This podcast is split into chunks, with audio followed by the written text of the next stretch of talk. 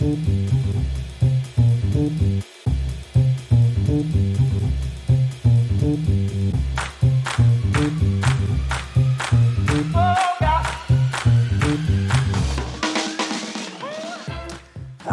und herzlich willkommen bei Wunderbar Together. Ich bin Felix, heute ohne Olli, der im Urlaub ist und ich begrüße euch auf unserer Reise zu den coolsten Deutschen in den USA.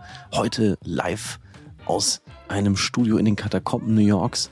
In dem saß ich gegenüber einem Mann, der als Ingenieur ein großes Einrichtungshaus aus New York leitet. F. Schumacher und Co., über 150 Jahre alt, ursprünglich von französischen Immigranten gegründet und jetzt ist Timur der Chef. Timur Yemushakla, ursprünglich Ingenieur vom Bodensee, dann bei äh, Zalando gearbeitet und schließlich den Sprung über den Teich gemacht, zuerst als Student und dann als Chef von F. Schumacher.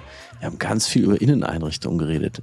Und ich habe zum Beispiel gelernt, dass Eierschalenweiß groß im Kommen ist, aber auch Türen wieder modern werden und Klebetapeten und unsere Häuser sich fundamental verändern werden. All das weiß Timur der im Übrigen keine Farben äh, so richtig sehen kann. Er ist farbenblind und was das bedeutet, wenn man ein Interior Design Unternehmen leitet als farbenblinder Ingenieur, das lernt ihr heute. Darüber hinaus auch, was es so zwischen den Kulturen, zwischen Amerikanern und Deutschen so unter, für Unterschiede gibt, wenn es ums Einrichten geht. Und natürlich, wie wir uns in Zukunft einrichten im dreidimensionalen Internet und was Ego-Shooter damit zu tun haben. All das und viele Tipps fürs bessere Zoomen gibt's in diesem tollen Interview, das wahnsinnig Spaß gemacht hat. Mitten rein geht's jetzt mit Timur und wie immer, wenn ihr Lust habt, gebt uns eine Bewertung auf eurer Podcast-Plattform oder schreibt uns felix at wunderbar together podcast.de. Wir freuen uns über jede Mail, jeden Tipp, jeden Gästevorschlag. Jetzt viel Spaß mit Timur.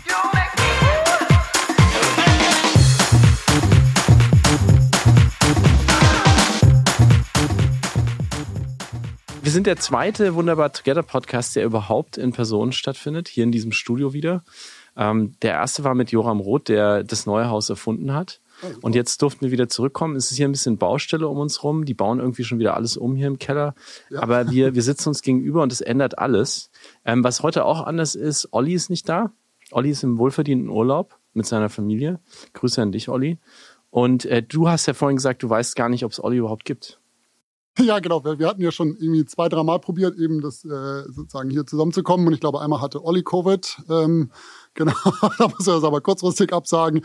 Oder er hatte nicht Covid, vielleicht gibt es ihn auch gar nicht, weiß ich also nicht. Olli, aber Olli, wenn es dich gibt, ich hoffe, du hast einen super. Äh, Olli ist ein Avatar, den ich vorschiebe, wenn genau. ich wichtige Termine absagen muss. Olli gibt es und Olli hat gerade ähm, die 50. Folge unser, unseres Podcasts hochgeladen mit dem Kognitionswissenschaftler Joscha Bach. Mhm. Und wir haben auch einen Newsletter gestartet auf LinkedIn, der auf Anhieb hunderte von ähm, äh, Subscriptions hatte. Es war, war verrückt. Also ah, cool, es ja. ist einfach schön zu sehen, dass sich so viele Menschen für coole Deutsche in den USA interessieren. Und danke, dass ihr wieder zuhört da draußen. Ähm, heute ist Timo Jomosakla bei uns, der CEO von F. Schumacher. Was das bedeutet, was das ist, darüber sprechen wir gleich. Ähm, vorher erstmal ein kleiner Disclaimer. Timo, wir arbeiten regelmäßig zusammen. Ja. Ähm, seit der Pandemie ja, eigentlich. Ja. Und zwar so, dass meine Firma Remote Daily für deine Firma F. Schumacher, für die große Unternehmensgruppe, die FSCO heißt, ähm, alle Vierteljahre eine virtuelle, ein virtuelles All Hands produziert mhm. mit Live-Musik, mit Super, ja. Mindfulness für das ganze Team. Macht riesig Spaß. Eine Sache in all der Zusammenarbeit, die letzten äh, ein, zwei Jahre habe ich aber immer noch nicht rausgekriegt, weil das auch jeder in deinem Team anders macht, nämlich wie man deinen Namen eigentlich so ausspricht, dass du zufrieden damit bist oder dass du das, dass du das gut findest, weil es gibt wirklich sehr, sehr viele Möglichkeiten, gerade in der amerikanischen Sprache, Namen falsch auszusprechen. Mein eigener Name changiert zwischen, neulich hatte ich Felix mit zwei E, davor hatte ich Philips, dann hatte ich Flex, so ein DJ-Namen. Äh, oft kriege ich Felix, also eigentlich Relax mit F. Äh, wie, wie ist das bei dir? Sehr, ich weiß eigentlich gar nicht, ob ich zufrieden, weiß ich gar nicht. Ist eher, glaube ich, ob ich reagiere oder nicht. Ich glaube, die Bandbreite äh, zu den verschiedenen Aussprachen, zu denen ich reagiere, ist ziemlich breit mittlerweile. Ich würde selber darauf Wert legen, sozusagen, wenn ich selber mein, vor allem meinen Nachnamen ausspreche, Yumu Shakla, also dass mm. das S als STH ausgesprochen wird, ähm, türkischer Ursprung. Genau, das ist, glaube ich, so das Einzige, wo ich jetzt selber bei meiner eigenen Aussprache drauf äh, Wert legen würde. Ansonsten, mein Vater rollt das eher Ähm, ich selber nicht. Ich glaube, die Amerikaner machen alles Mögliche draus. Äh, auch unterschiedlichste Deutsche haben schon alles Mögliche probiert. Manche dachten schon, ich bin Japaner. Ich weiß nicht. Also da gibt's so. Also insofern, ich glaube, ich habe einfach mal gelernt, dass ich auf alles Mögliche reagieren kann, soll, darf, muss.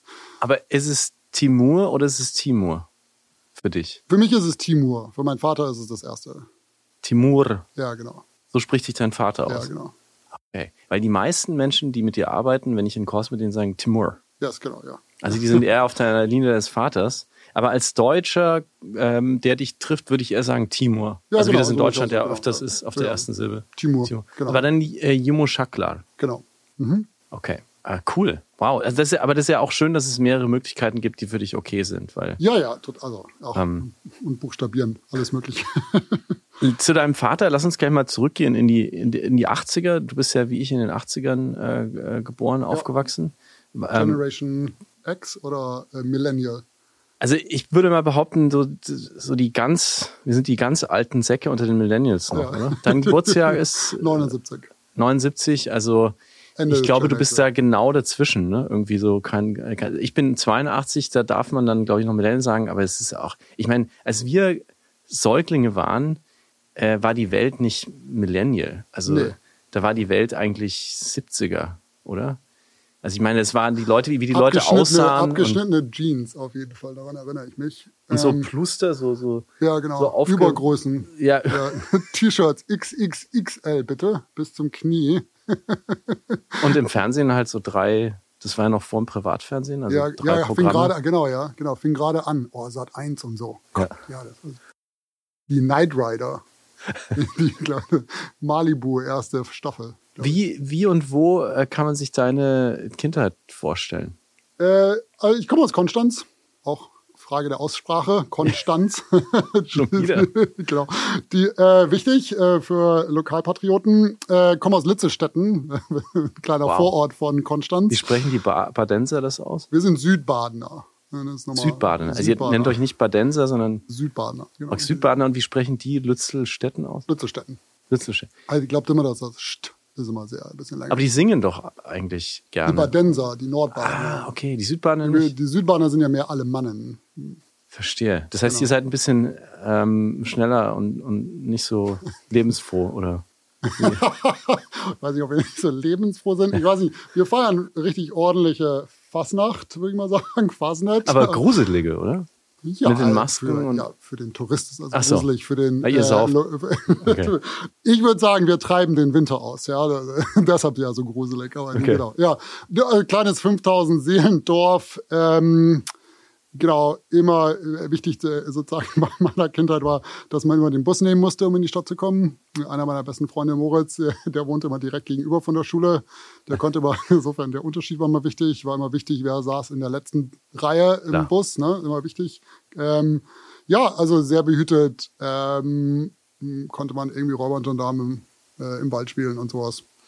Also, Ich habe mal als Student beim ADAC gearbeitet in, in München, also Mhm. größte Zeitschrift Europas, äh, ADAC Motorwelt nannte sie sich selbst. Und da weiß ich noch, der ADAC Nordbaden und der ADAC Südbaden haben nicht miteinander gesprochen. Also die haben sich richtig gehasst, diese zwei Regionalverbünde. Und es war gar nicht so einfach, als Redakteur dann da dazwischen zu gehen und zu, die Informationen von denen zu kriegen, weil die sich auch nie einig waren, äh, wenn es um Veranstaltungen ging. Ist das, ist das, also hast du das gespürt irgendwie beim Aufwachsen? War das ein Thema? Ne, na, beim Aufwachsen, na, also jetzt, also ich glaube, ich weiß jetzt nicht genau, wie es beim RDAC zuging, aber nein, aber zum Harte- Beispiel harte äh, besagter, besagter Moritz und ich haben auch äh, zusammen gelebt, als wir in Karlsruhe studiert haben. Und ich erinnere mich, dass wir äh, sozusagen auf Erkundungstour gegangen sind ne, in Karlsruhe. Und wir dachten halt so, ähm, ja, alles sehr, sehr badnerisch und so ist halt kein Schwamm, ne? Und um mal ein bisschen so Lokalkolorit damit reinzubringen. Aber die, ähm, genau, und dann waren wir doch etwas überrascht, als wir sozusagen uns, äh, ich erinnere mich noch, dass wir irgendwo beim, weiß gar nicht, wie der Bäcker hieß, aber bei irgendeinem Bäcker Brezen gekauft haben und doch etwas schockiert waren über die Aussprache. In Karlsruhe. In Karlsruhe. Karlsruhe. Karlsruhe, genau, so, ähm, genau. Also insofern, das ich weiß jetzt nicht genau, warum das alles so ist. Ich glaube, äh, dass die, ich glaube, Konstanz, äh, Singen, Freiburg, Basel und so, das glaube ich alles, äh, kenne mich da nicht so genau aus, aber ich glaube, das alles, alles alle Mannen. Ja, okay. Ah, Interessant. Du hast in Karlsruhe ähm, äh, studiert, aber du bist in diesem kleinen Ort aufgewachsen. Und deine, deine äh, Eltern, wie sind, wie sind die, was haben die mit dem kleinen Ort äh, zu tun? Also wie sind die da gelandet? Haben die da schon lange gelebt oder sind die da erst hingezogen, als du klein warst? Wie, wie kam es, dass ihr da wart? Nee, meine Mutter kommt aus äh, Greven, Westfalen, ah, ja. Münster. Ähm, ist, glaube ich, äh, ich weiß nicht, ob ich die Zeitschiene genau hinkriege, ist, glaube ich, mit 21 oder mit, vielleicht auch mit 20 oder so, glaube ich, nach Konstanz gezogen. Und dann mein Vater kommt aus der Türkei, ist in Izmir aufgewachsen und in Bursa aufgewachsen und kam dann hm, wahrscheinlich auch in seinen Anfang 20er Jahre als Gastarbeiter. Ich glaube, er hat in Friedrichshafen angefangen, aber hat dann eben. ZF in, oder? Nee, äh, glaube ich, Straßenbau. Ah, ja. Aber eben äh, Konstanz hatte halt damals schon eine äh, sehr gute Bauingenieursuniversität oder Fachhochschule. Genau, und ist er zum Studieren nach äh, Konstanz gekommen. Und sie haben sich bei besagter Fasnacht getroffen. also du bist ein Fastnachts. Das weiß ich jetzt nicht genau technisch, okay. aber die, äh, aber zumindest sozusagen, genau, die haben sich bei der Fasnacht getroffen und dann, genau. Cool. äh, mehrere Jahre später. Und habt, hast du Familie in der Türkei? Hat das eine Rolle gespielt in deinem Aufwachsen? Die Sprache, die Kultur, die Ja, das Essen? ja, immer, ja, auf jeden Fall. Also äh, lecker essen. Wir sind auch, glaube ich, also nicht jedes Jahr, aber ich glaube fast jedes Jahr äh, in die Türkei gefahren. Am Anfang auch gerne mal mit dem Auto. Wow. Genau.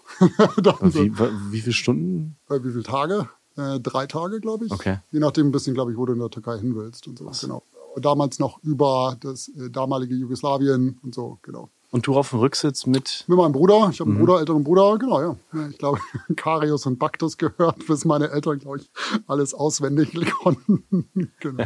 Ja, ja. Was man so macht als junger Millennial. ja. genau, genau, in seinen frühen Tagen, genau. Cool. Immer schön Zähne putzen. und, und sprichst du Türkisch oder verstehst du es? Äh, Chokas. Das heißt ein bisschen. Ah ja, okay. Das ist aber das Einzige, das fast das Einzige, was ich kann. Ich kann nur. äh, ich habe mal da gelebt für irgendwie sechs Monate. Aber Türkisch ist eine relativ schwierige Sprache, mhm. grammatikalisch sehr anders und ich bin kein Sprachengenie. Mhm.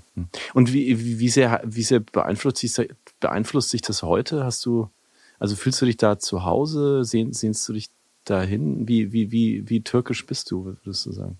Ähm, hm, gute Frage. Jetzt, seitdem ich jetzt in den USA lebe, war ich schon länger nicht mehr in der Türkei. Insofern, ich habe, glaube ich, schon einen speziellen Bezug zur Türkei. Ähm, würde jetzt auch mal äh, sozusagen den Mittelmeerraum in Summe da sozusagen dazu äh, mhm. fassen. Ähm, aber jetzt selber, ich spreche eben kein Türkisch, fühle mich jetzt auch nicht besonders mhm. äh, Türkisch, hm, weiß nicht. Ähm, genau. Also schon mehr Deutsch als Türkisch. Du hast ja vorher gesagt, du bist nach Karlsruhe mhm. äh, dann zum Studieren gegangen mhm. und in Amerika ja dann gelandet. Wie, wie kam es dazu? Warum bist du nach Amerika gegangen eigentlich? Ich bin, also ich habe in Karlsruhe studiert und bin dann nach dem Studium, war ich kurz bei Porsche. Äh, ja, wie sich so gehört für einen. genau, einmal im Schwabenländle, genau, als äh, deutscher Ingenieur. Ähm, bin dann aber relativ schnell bei BCG gelandet, bei der Boston Consulting Group als Berater. Ähm, habe angefangen in München, dann später war ich in Berlin, genau, und habe dort viel so Industrial Goods, also so alles von Stahlwerken, Druckereimaschinen, hm, alles mögliche Elektroautos gemacht. Und äh, genau, und, äh, meine Firma damals hat halt eben angeboten, dass man ähm, entweder einen Doktor machen konnte oder eben, dass sie einen unterstützen und bezuschussen, wenn man ein MBA in den USA macht. Dadurch, dass ich ziemlich, ähm, ja, meine Diplomarbeit war, glaube ich, etwas anstrengend für mich und meinen Betreuer. Du glaubst? ich, ich, glaube, es war sehr mühsam. Ich hatte am Schluss auch keine Lust mehr zu korrigieren. Das war viel zu lang. Äh, es war, war, auch alles ein bisschen, ich weiß nicht, war alles ein bisschen hypothetisch. Also die letzten Seiten sind nur noch so genau. ist einfach auf der Tastatur. Ausgelaufen, genau. Okay. Die, naja, also insofern konnte ich mir und ich glaube, also habe ich auch wirklich kein Talent für einen Doktor zu, äh, eine mhm. Doktorarbeit zu schreiben und fand halt, hatte auch immer schon Lust, ähm, sozusagen, mich hat das gereizt, ich war davor noch nie in den USA, äh, in den USA war ich, aber ich war noch nie in New York und bin dann Anfang Januar 2010, genau, habe ich hier in New York an der Columbia mein MBA angefangen. Ja. Wow. Von, ich hatte mir damals ein paar Schulen angeschaut, New York unter anderem nicht, aber ich hatte, war in San Francisco, ich war in Boston, ja. ähm, habe mich dann aber nur in New York beworben und genau. Also wir haben ja viele Menschen, die uns zuhören aus Deutschland, die, die ja auch darüber nachdenken, hier mal herzukommen oder das vorhaben.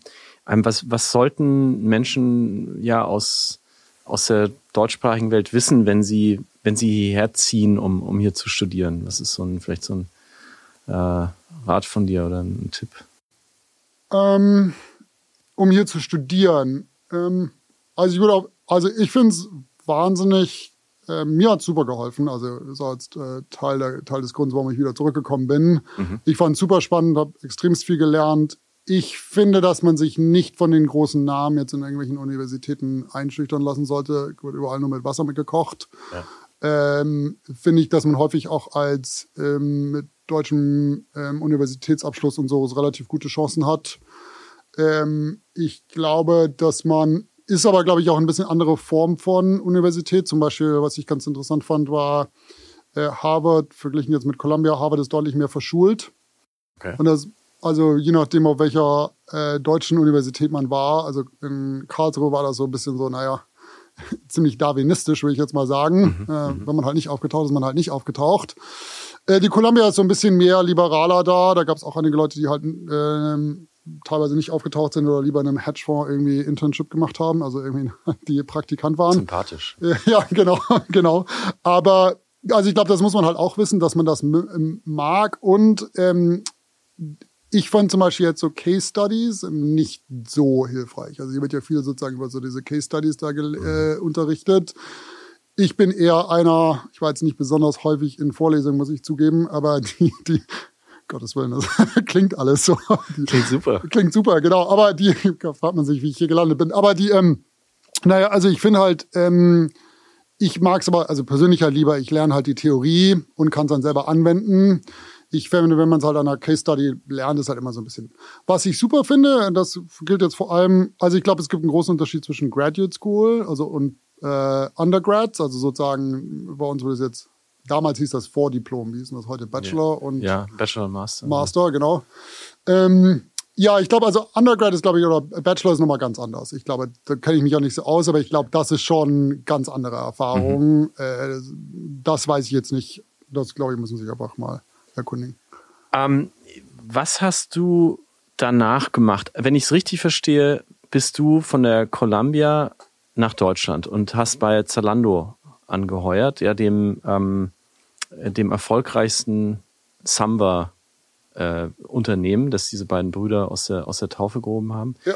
Äh, wie wie war es für dich dann dahin zu, zu kommen, nach Berlin, in diese damals ja noch relativ neue Tech-Welt, die jetzt in Berlin ja riesig groß gewachsen ist. Inzwischen sind ja alle großen Tech-Konzerne aus den USA in Berlin. Aber Zalando war ja so, eine Eigen, so ein Eigengewächs aus Berlin. Wie, wie war das für dich, da, da hinzukommen? Also ich bin ähm, ich bin zurück. Ich musste erstmal zurück vor einem Jahr zumindest nochmal zu BCG. Mhm. Ähm, ähm, habe dann mit BCG versucht, sozusagen aus den Industriegütern rauszuwechseln. Äh, war etwas, äh, gelinde gesagt, mühsam. Ähm, und genau, und dann hatten mich Freunde von mir hatten eben angefangen, bei Zalando zu arbeiten in Berlin. Mich hatten welche gefragt, kurz nachdem ich zurückkam, was hätte ich mal machen sollen, aber da war Zalando noch deutlich kleiner und genau, habe dann aber ein Jahr später dort angehört. Ähm, ich, wenn ich so zurückblicke, hatte ich damals noch kein Verständnis für so eine Startup-Kultur. Also finde ich, gab es damals halt eigentlich noch nicht so richtig. Aber was ich halt total aufregend fand, und das fand ich schon echt super, es war halt alles, ähm, ja, richtig Ärmel hochkrempeln, anpacken. Aber es gab auch jetzt, finde ich, ähm, es gab, niemand hat gesagt, ja, wir machen das schon 30 Jahre so, wir machen das schon 20 Jahre so. Ich fand, man konnte halt einfach mal richtig loslegen und mal gucken, was halt, wie man es halt irgendwie neu löst. Und es gab mhm. halt relativ wenig Gedankengerüst im positiven Sinne. Mhm. Hm, so, okay. Genau. Und der, also nur zum Vergleich, Zalando hat ja heute Zehntausende ähm, Mitarbeiter. Wie viel waren es damals, als du da warst? Also ich glaube, wir hatten damals schon mindestens ein Lager oder zwei und haben, glaube ich, gerade das dritte aufgemacht. Also waren bestimmt auch schon knapp 10.000 Mitarbeiter, inkl ah, okay. also inklusive der Kollegen in den Lagern. Aber äh, wir waren damals auf dem Unsp äh, Umspannwerk und dann unser Teil war zwei Häuser drüber. Also es war, war schon noch relativ familiär. Es gab auch immer noch sozusagen wöchentlich hier, das sind alle die Neuen und so. Mhm. Irgendwann, glaube ich, wurde das dann geschlossen, weil zu viele waren. Aber die, ähm, genau, es war noch sehr familiär und es war halt auch wirklich noch richtig. Ich glaube, wir sind in drei Jahren fünfmal umgezogen mit unserem Büro. Äh, ich glaube, ich musste meinen ersten Schreibtisch immer noch selber aufbauen und so. Also viele, es gibt ja inzwischen viele Erfahrungsberichte auch aus dieser Samba-Welt, sage ich mal, die, die nicht so positiv sind. Viele Leute brennen da auch aus und halten das nicht so lange aus. Was hast du denn daraus mitgenommen, was du, wo du heute sagst, das wende ich heute noch an. Das hat mir irgendwie, hat mich irgendwie total beeinflusst. Also zum einen, ich bin, also sollte ich vielleicht sogar wissen, weiß ich aber gar nicht. Die genaue Gründungsgeschichte weiß ich gar nicht genau. Ich glaube, dass David und Robert das gegründet hatten und dann damit in Samba. Ich glaube, also damals, okay. als ich startete, war der Samba-Einfluss nicht zu spüren. Ich habe hab, äh, hab die jetzt auch nie persönlich getroffen. Ist jetzt aber kein sozusagen, glaube ich, also ich würde es nie mit einem Rocket-Unternehmen vergleichen, so traditionell, wie man, also, mhm. glaube ich, wie man jetzt darüber denkt. Ähm, ich muss sagen, also ich bin so dankbar für die Zeit, es war super. Also, weil, äh, und ich glaube, was ich der größte, glaube ich, wo ich halt heute auch noch rückblicke, ist, war eine super ermutigende ähm, Arbeitskultur. Also so, wir wurden halt, mein Chef David damals hat gesagt, ja, hier, probier es mal aus und kannst du machen. Und man konnte mit Vorschlägen kommen und auch wenn was mal richtig schief lief und hin und wieder lief mal was richtig schief, äh, war das halt kein Problem, ja, sondern man hat dann halt gesagt, ja gut, lass uns mal zusammen gucken, was wir halt anders machen. Und äh, wir, weil wir halt auch alle so noch, glaube ich, schon ein bisschen grün hinter den Ohren waren. Ich war, glaube ich, war 31, ich glaube, mein Chef da war, glaube ich, irgendwie 28, 29. Ich glaube, die beiden Gründer und Rubin, glaube ich, waren auch irgendwie. Ich will jetzt nicht sagen, dass wir keine Ahnung hatten, aber ich glaube sozusagen nicht so viel Erfahrung statt. Und es war mhm. halt schon die Mentalität jetzt, lass mal zusammen Problem lösen. Ähm, auf Hoch, äh, Hochgeschwindigkeitsniveau und das fand ich schon faszinierend. Und das fand ich, aber ich fand es halt auch, man, also wurde nie, man wurde nie irgendwie angepumpt und so. Und das finde ich schon, finde ich jetzt, obwohl da ja relativ viel ja. Druck drauf ist und auch relativ viel hohe Ambitionen waren, fand ich schon echt, ähm, ja, und das, wunderbar. Du versuchst heute noch niemanden anzupumpen. Nee, Gottes Willen. Ja. Das, war, das konnte ja, man cool. nie haben. ich wollte auch noch nie für irgendjemanden haben, der einen anpumpt. Also, wenn ich, also das ist gleich so ein No-Go. Nee. Jetzt äh, wechseln wir hierher. Wir sind ja logischerweise hier. Du hast ja gerade gesagt, du bist hierher zurückgekommen. Das war auch ein, ein Grund dafür, war, war Columbia. Ähm, F. Schumacher, benannt nach Frédéric, äh, dem französischen Gründer, ich glaube 1889 ja. äh, war das. Äh, ist ein Familienunternehmen. Also wenn man auch da auf die Website geht und diese schöne About-Page sich anguckt, was ich auch arbeitsbedingt schon des Öfteren gemacht habe, sieht man, das ist Historie pur. Also das sind 130 plus Jahre inzwischen. Ja. Das sind Generationen von Familien ähm, nach dem Gründer, die dieses Unternehmen weitergeführt haben. Viele Promis, äh, Präsidentinnen, Präsidenten, weiße Häuser wurden da ausstaffiert. Es gibt ein Foto mit Mick Jagger, wo er so in so einem Wahnsinns Wohnzimmer, glaube ich, in, in seinem New York Loft steht, was F. Schumacher ähm, eingerichtet hat. Äh, wie, also äh, diese, dieses Familienunternehmen, ähm, der Generation weitergeführt hat, hatte eigentlich nie einen Chef gehabt wie dich, äh, der irgendwie auch von einem anderen Kontinent kam und äh, mit dieser Familie vorher nichts zu tun hat. Wie bist du an diesen Job gekommen? Ähm, also ähm, über äh, über die Columbia am Ende dann doch, ja. Ich glaube, ah, also okay. also sozusagen, ähm, ich habe damals äh, Steven kennengelernt. Äh, Steven ist auch äh, zusammen mit Moritz einer meiner engsten Freunde und geworden auch. Und wir haben, waren im gleichen Learning-Team, heißt das. Das ist so die kleine Lerngruppe. Wir waren irgendwie sechs Leute. Äh, da ähm, erlebt man viel zusammen und so, insofern eng zusammengewachsen. Und genau, und ich hatte ihm dann immer schon ein bisschen geholfen. Damals äh, um, ähm, waren Sie gerade dabei, sozusagen den ersten Nicht-Familien-CEO zu heuern. Also vor mir eine, hat jemand, eine Frau, den, äh, für fünf Jahre äh, den, die Firma geleitet und die war eben nicht von der Familie. Okay. Genau. Also insofern ähm, die, da habe ich halt ein bisschen damit angefangen und dann, als ich eben äh, Zalando ist, hat, äh, ist an die Börse gegangen, glaube ich, Ende 2014.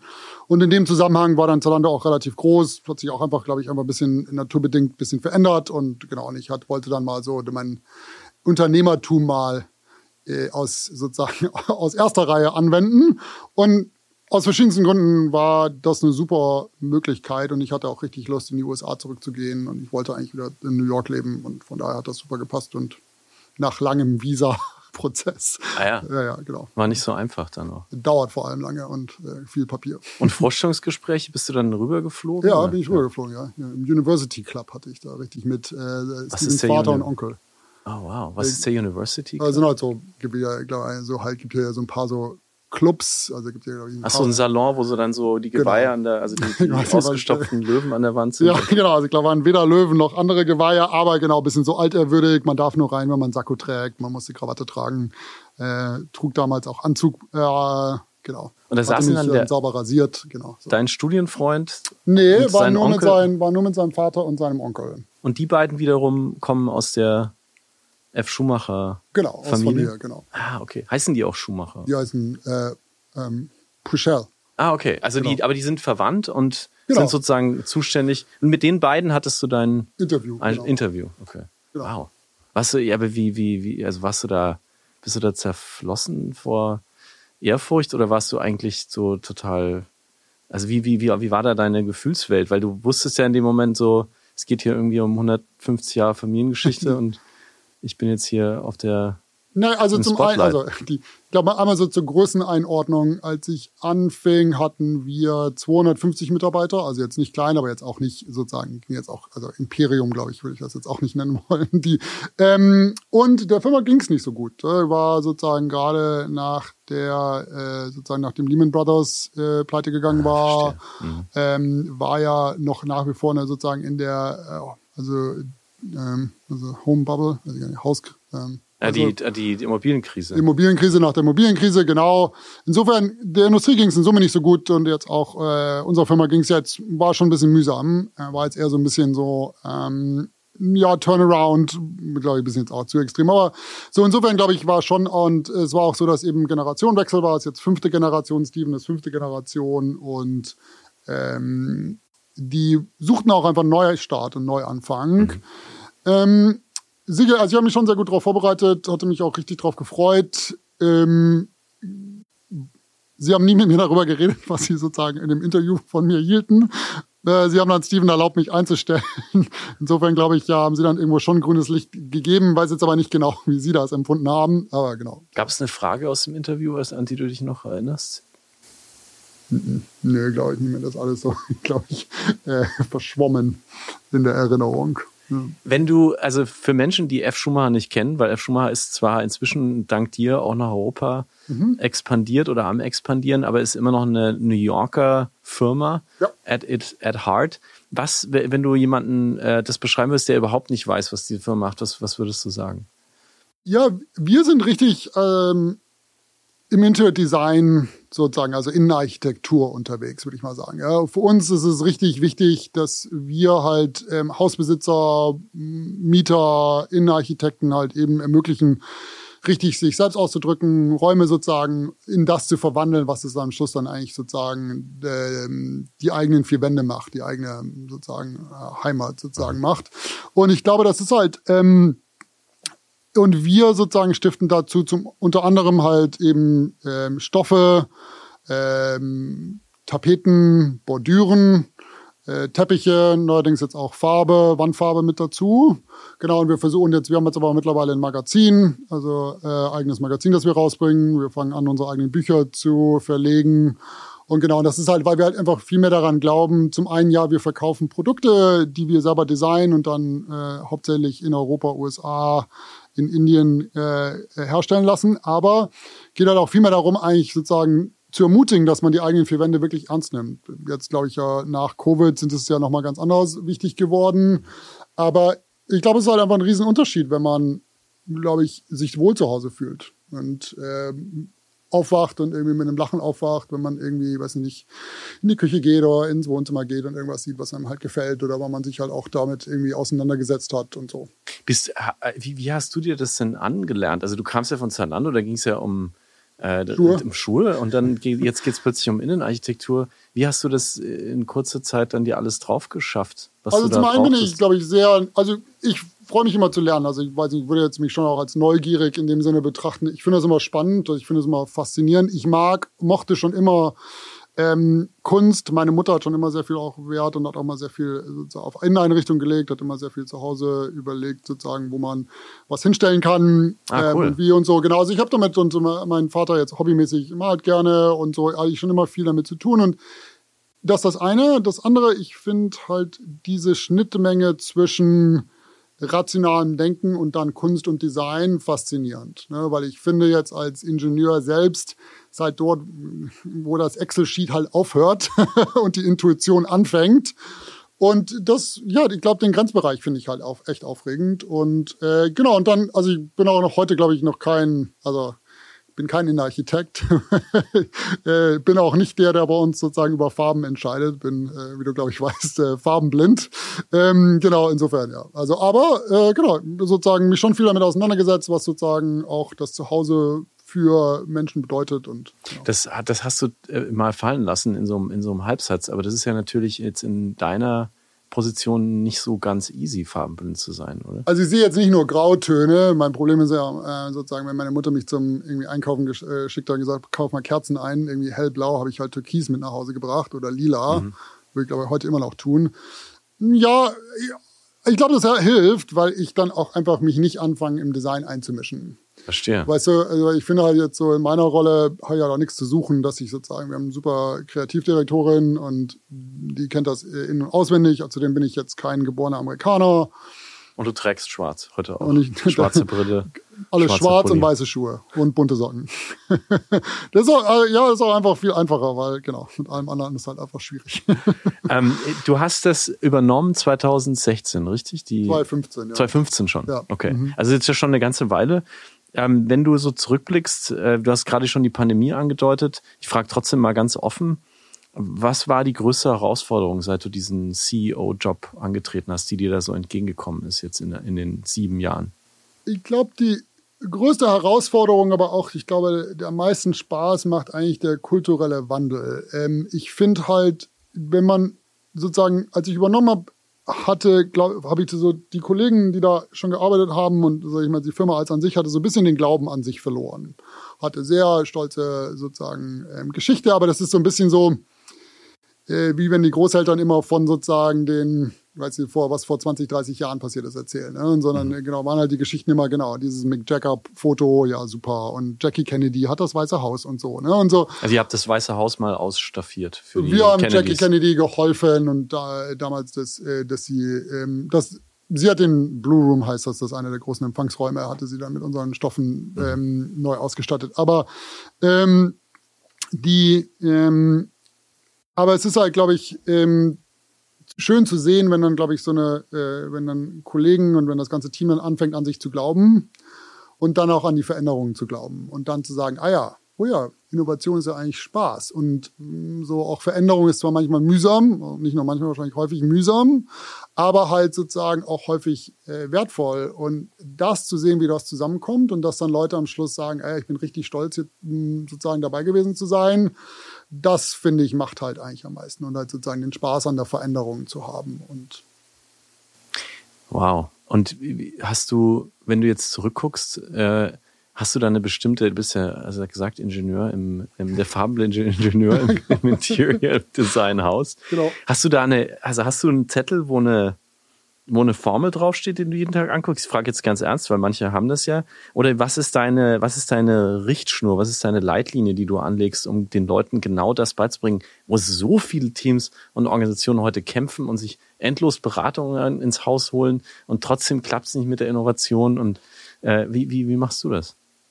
Also zum ähm, gute Frage. Also wir sind jetzt mittlerweile äh, doppelt, fast dreifach so groß, wie wir damals waren. Also sozusagen sind auch schnell gewachsen.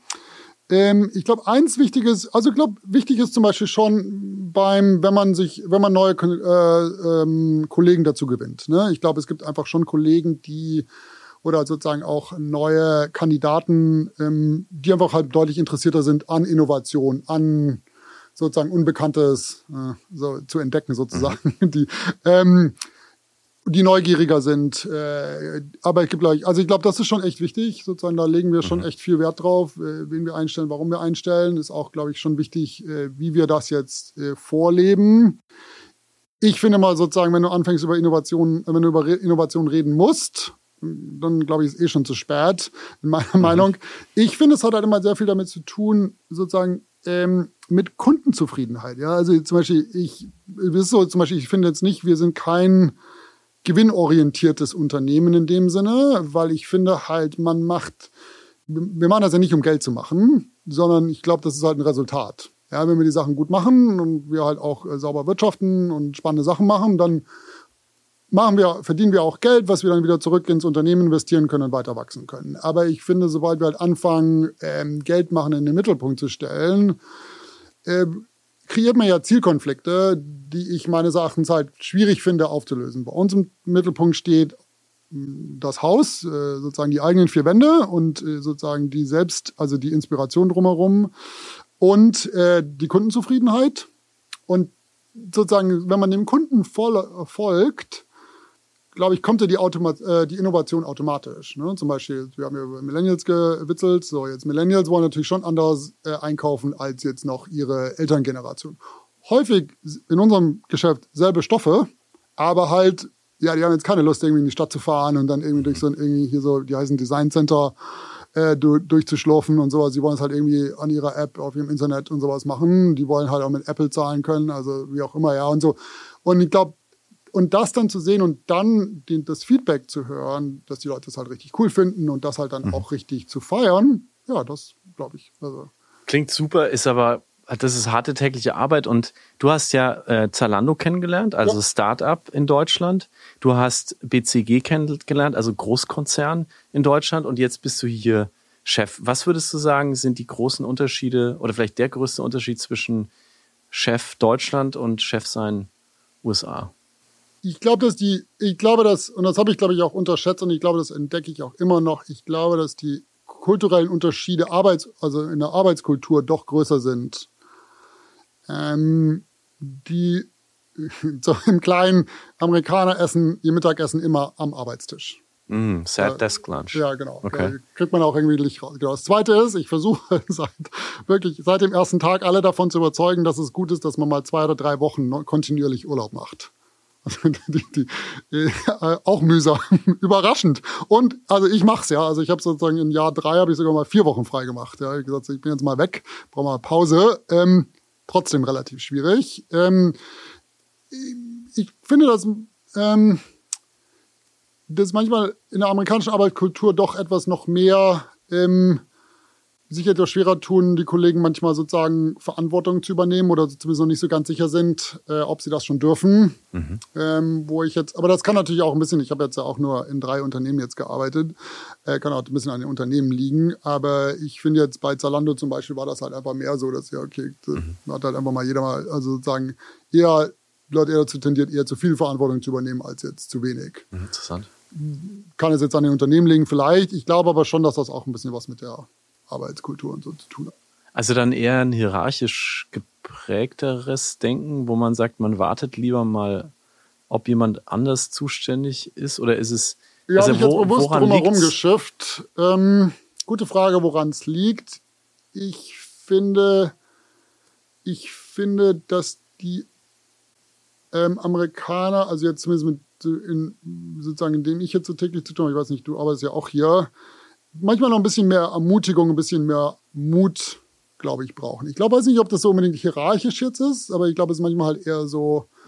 Aber jetzt, ich meine, es gibt ja auch einige super Startups hier. Also ich meine, die müssen ja schon auch irgendwie, ich weiß nicht. Ja. Ich wollte gerade sagen, widerspricht ja komplett diesem Facebook-Plakat von Move Fast, Break Things, so was sie so der Welt verkauft haben, was sie tun, als Softwareunternehmen auch tun können. Ja. Andere Piloten können jetzt genau. nicht so arbeiten, aber das ist ja so ein Mantra, das, das, das sich rausge setzt hat wie so ein, wie so ein Marketing-Slogan aus dem Silicon Valley und inzwischen die ganze Welt hechelt irgendwie dem hinterher und versucht auch so agil und mutig zu sein. Aber vielleicht dahinter auch gar nicht dann manchmal auch ein bisschen heiße Luft ist. Wie, oh. Oder wie würde es sagen? Wir, wir generalisieren We, gerne in diesem genau, Podcast. Genau, ja, genau, WeWork, ne? Die, ja, weiß ich jetzt nicht genau, aber die, ähm, ja, weiß ich gar nicht. Ich finde, spannende Frage. Ich glaube, dass ähm, gibt ja hier schon also Leadership gibt ja, glaube ich, in den USA genügend Leadership-Bücher und ich weiß nicht, Leadership-Coachings und ich weiß nicht was. Ähm, ähm, insofern, ich glaube, das ist ja schon, Leadership ist ja ein super Thema und ein wichtiges Thema. Ne? Ähm, aber ich glaube sozusagen, dass ich würde, also ich kenne mich jetzt nicht aus, habe jetzt auch kann nie eine statistische Untersuchung dazu gemacht, aber ich glaube, dass es halt manchmal, wenn ich halt jüngeren Kollegen relativ für Verantwortung übergebe und auch sie dazu ermutige, sind sie halt eher mal überrascht dass sie das jetzt schon dürfen. Ah ja. Ähm, oder dass sie das jetzt mal machen sollen oder so. Und wir haben halt zum Beispiel jetzt bei unserem Magazin oder so, da haben wir halt Kollegen, die sind halt auch, weiß nicht, jetzt relativ am Anfang ihrer Karriere und sagen, ja gut, jetzt äh, mach mal den Fotoshoot halt alleine, ja, und so. Und halt lass, probier mal aus und lern halt dadurch und so. Und äh, ich fand, hab das bei Zalando so gelernt, dass man da jetzt, ähm, glaube ich, über alle Jahre, also über alle Altersklassen hinweg viel Verantwortung übernehmen kann. Mhm. Und weiß, ich will jetzt nicht so weit gehen, dass die. Mir ist es tatsächlich bei dir auch schon begegnet. Also ich arbeite regelmäßig mit deiner Assistentin Michaela zusammen. Ja. Super cool, mache ich, macht mir riesig Spaß und ich merke immer, dass sie allein operiert. Also sie entscheidet ja. alleine. Wir haben auch schon co-moderiert zusammen. Unsere, unsere äh, Talkshow hat auch total Spaß gemacht und ich habe immer das Gefühl, sie hat von dir so das Backing, sie kann entscheiden und machen, was wir. Und ich finde das extrem ungewöhnlich für eine amerikanische Firma, dass sozusagen die Assistentin des CEOs einfach ihr eigenständiger, eigentlich wie ihre eigene Chefin ist ja. und selbst entscheiden kann. Also ich kriege die alle auch ein bisschen ja. ungewohnt. die, aber ich habe zum Beispiel, ja, Michaela ist super und mit Michaela, ohne Michaela würde bei mir eh nichts funktionieren. Aber die, ähm, ich habe gestern zum Beispiel mit ihr gesprochen, wir hatten gestern so ein kurzes Feedbackgespräch, ähm, einfach so, und hatte ich sie ermutigt, noch weiter mehr zu machen. Du wirst jetzt noch mehr mit ihr zu tun haben, aber sie Sehr macht gut. jetzt auch noch mehr interne Kommunikation mhm. und so, und dass sie einfach noch viel mehr da reinwächst. Und ich glaube, ähm, Michaela hat vor zweieinhalb Jahren ähm, ihr Bachelor gemacht. Mhm. Und aber die ist super und die will und sie hat Spaß und da muss man ein bisschen aufpassen, dass man sie halt auch, dass man die Leute nicht überfordert. Das muss man, das ist immer nicht ganz einfach, aber weiß nicht, finde jetzt, warum nicht. So ja. bist du, ja. ja. Super cool. Ähm, lass uns über das Einrichten reden. Ja. Ähm, was ist mit, deinen, mit deinem Team und mit deinen Kunden in der Pandemie passiert? Wie hat sich das, die vier Wände, wie, was, was ist passiert? Also sowohl in der Firma als auch natürlich äh, in, eurem, in eurem Business. Ja, ähm, bei uns im Business, ich glaube, also das ähm, so lustig, ich habe irgendwie so schon in 2019 war ich, habe ich immer alle meine Kollegen versucht davon überzeugen, jetzt mach doch mal einen FaceTime-Call, ja, sozusagen, weil wir haben relativ viele Kollegen über, über das ganze Land verteilt. Wir haben jetzt gerade London aufgemacht, wir haben jetzt Paris aufgemacht und ich so, wir haben jetzt eben auch äh, Zulieferer äh, über den Globus verteilt. Auf, aufgemacht heißt ein Showroom, wo man genau, dann hingehen kann als Designer genau, und ja. sagen kann, ich will die und die Tapete oder den, den Bezug, den den Stoff haben. Genau, Paris okay. macht jetzt auf, Paris macht. Aber man kann in Deutschland, gibt eine deutsche Webseite, hat Google Translate übersetzt. Ne? Die, muss man sagen.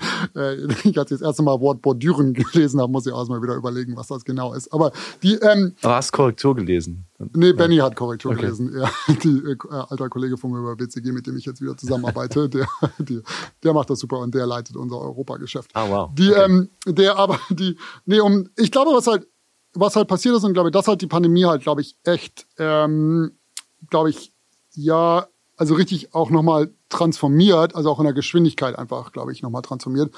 Ich, dass das, ich glaube, das wäre eh passiert, aber die Pandemie das, glaube ich, hat so beschleunigt, dass sie, das, ähm, man verbringt ja, wir alle verbringen viel mehr Zeit zu Hause äh, sozusagen, wenn man jetzt mal so eine, als alter Ingenieur eine Metrik äh, bemühen würde, aber sozusagen die Zeit, die wir ja zu Hause verbringen oder die Durchschnittsanzahl von Erwachsenen, die zwischen 8 Uhr morgens und 5 Uhr abends zu Hause sind, hat sich ja deutlich ja. erhöht. Ne? So. Alle unsere Häuser früher, vor allem jetzt Häuser, aber auch Apartments, waren ja darauf ausgelegt, dass die Erwachsenen meistens oder zumindest ein Teil der, äh, jetzt mal bei einer traditionellen Familie jetzt mal von ausgegangen, nicht zu Hause sind. Mhm. Ja, offene Küche, relativ wenig Türen, gab ja relativ wenig Geräusche. Man braucht jetzt auch keine Ecke, wo man arbeiten kann, etc. etc.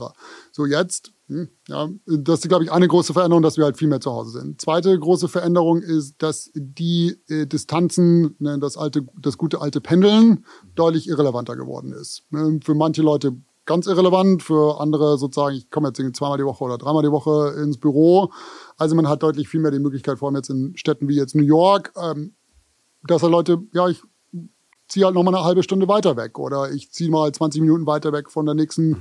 äh, Bahnhaltestelle. Und das Dritte, was sich, glaube ich, halt echt stark verändert hat, war auch verstärkt durch die Pandemie, jetzt durch TikTok und Instagram, man plötzlich ganz, ganz viele neue und auch Zoom-Calls, ganz viele kleine also genau so Fenster aufgemacht wurden in die eigenen vier Wände, in normalerweise Bereiche, die man früher nie gesehen hat. Und auch nicht sehen wollte. Vielleicht, vielleicht, auch nicht sehen wollte, aber zum Beispiel ja, jetzt heutzutage, keine Ahnung, wenn du jetzt irgendwie googelst, ja, Tom Hanks YouTube Zoom-Videos ja. oder kannst du wahrscheinlich irgendwie sein ganzes Haus mittlerweile sehen. Ja, also oder früher, das, das hättest du nur halt Architecture Digest gesehen oder ich weiß nicht was. Ja. Also eigentlich wird dein, dein Haus wird zur Bühne deiner genau. selbst, dein genau. eigener Showroom so ein bisschen.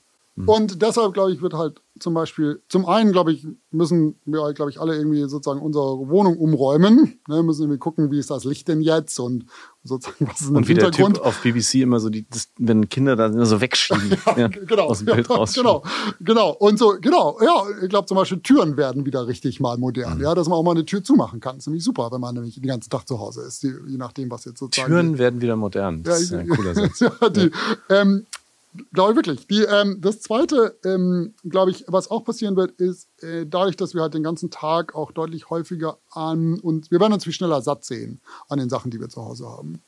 Weil wir halt ne, gleiche Tapete, die jetzt vielleicht zum Beispiel ja. hinter uns ist oder so, eben so die gleiche Wandfarbe. Und ich glaube, dass wir jetzt zunehmend ähm, nicht unbedingt jetzt bunter, aber deutlich mutiger werden und auch häufiger wechseln wollen. Ne, und so, ich glaube, zum Beispiel gibt es jetzt bei äh, Tapeten Peel and Stick heißt das auf Amerikanisch, ich weiß gar nicht, wie das auf Deutsch heißt, glaube ich jetzt so. Peel and Stick, also das ja, heißt, so eine, so eine Tapete, die man ganz, ja. schnell aufkleben kann. Aufkleben kann, mhm. Aufklebetapete. Klebetap Klebetapete. Vielleicht. Klebetapete vielleicht, ja. Noch ein schönes Wort. Klebeta Klebetapete ist ein gutes Wort, stimmt. Die Klebetapete super modern, ja, weil kann ich, kann ich auch, wenn ich irgendwo zur Miete lebe oder kann ich mal schnell selber anbringen und dann kann ich das auch, wenn ich es satt gesehen habe, wieder selber abnehmen und so. Genau, oder auch streichen ist, glaube ich, wird halt, ich glaube, sehe schon einen deutlichen Trend, dass halt äh, klar weiß oder jetzt so Off-Whites, also irgendwie so Eierschalenweiß oder sowas jetzt sicherlich immer noch modern ist, aber ich glaube, dass halt viel mehr Leute auch mal Akzent äh, Wand machen und mal verschiedene Sachen ausprobieren und so. Ja, ich glaube, und ja, ich glaube, dass das, ich glaube, dass sich das fundamental geändert hat und ich glaube, dass die nächsten zehn Jahre, glaube ich, fundamental unsere Häuser verändern wird. Hast du denn eine Empfehlung für, ähm, also oder vielleicht auch, wie du es selber gelöst hast? Was macht man denn am besten mit seinem, mit seinem äh, Viereck, in dem man sitzt bei diesen ganzen Videocalls? Habt ihr da, also wie, wie, was kann man denn da machen? Was sagen die, die Inneneinrichtungs Profis? Die Innen, also ich glaube, die Inneneinrichtungsprofis sagen, würde ich mal sagen, drei Sachen. Zähle ich mich jetzt nicht zu, also sozusagen alles nur zitiert. Aber ich glaube, das eine ist sozusagen, dass man irgendwie so sitzt, dass man indirekt das Licht von dem Fenster hat. Mhm. Glaube ich einfach gut. Ist auch gut für die Augen und so. Ist jetzt nicht nur, sieht man nicht nur gut aus, sondern sozusagen äh, ist auch gut äh, für die Augen, glaube ich. Äh, das andere ist, ähm, dass man irgendwie zum entweder ein, zwei, drei Bilder oder ich habe jetzt irgendwo gelesen, dass man irgendwie immer vom Bücherregal ist immer super. Sieht halt, je nachdem, was man im Bücherregal hat, denke ich mal. Aber die, ähm, also das ähm, und das dritte ist, glaube ich, Akustik. Ja? Also zum Beispiel mhm. ähm, Bücherregale sind super für Akustik, Teppichboden ist super für Akustik, äh, Vorhänge sind super für Akustik und so, dass man halt jetzt auch gar nicht nur, damit man jetzt sozusagen nicht nuschelt, aber wenn man halt den ganzen Tag in einem Zimmer sitzt, das nur Parkettfußboden hat und Glas, äh, da brummt dir der Kopf halt echt richtig am Ende des Tages, mhm. weil halt man den ganzen Schall hat, auch wenn man es nicht immer so hört, mhm. aber der ganze Schall ist deutlich anstrengender. Also in meiner Firma, wir haben, äh, wir, wir raten äh, auch immer sehr auf den, auf den Ton, auf den eigenen Ton mhm. zu achten, weil die meisten Menschen bei Videokonferenzen immer noch äh, den Ton als mit als das Wichtigste empfinden, ja, ja. weil du den halt direkt im Ohr hast sehr oft, da haben viele mehr Headsets auf und weil das einfach das erste, die erste sensorische äh, das erste sensorische Ereignis bei einem Videocall ist immer noch der Ton. Das heißt, wenn da was rauscht, knickt oder ein Pfeifen drin ist, da drehen alle komplett durch. Dagegen, wenn jetzt irgendwie deine Familie oder der Hund genau. im Bild sind oder mal das Licht von hinten kommt, das ist dann weniger ja. weniger relevant, aber trotzdem, der, der Ton spielt eine große Bücherregale sind irgendwie in der Pandemie ja so eine Art Competition fast schon geworden. Also in den USA gibt's dann auch immer bestimmte Bücher, die müssen im, müssen. im, im Regal stehen. ähm, bei mir ist es so, ich habe zwei, zwei, zwei weiße Ikea-Regale, die ich quasi auch so hinter mich schieben kann. Also wenn ich ja. dann moderiere, ja, ich gesehen, ja. weil ich mit meiner äh, to Tochter das Zimmer teile. Also wenn sie, wenn ich arbeite Tag, tagsüber, morgens und abends ist es ihrs.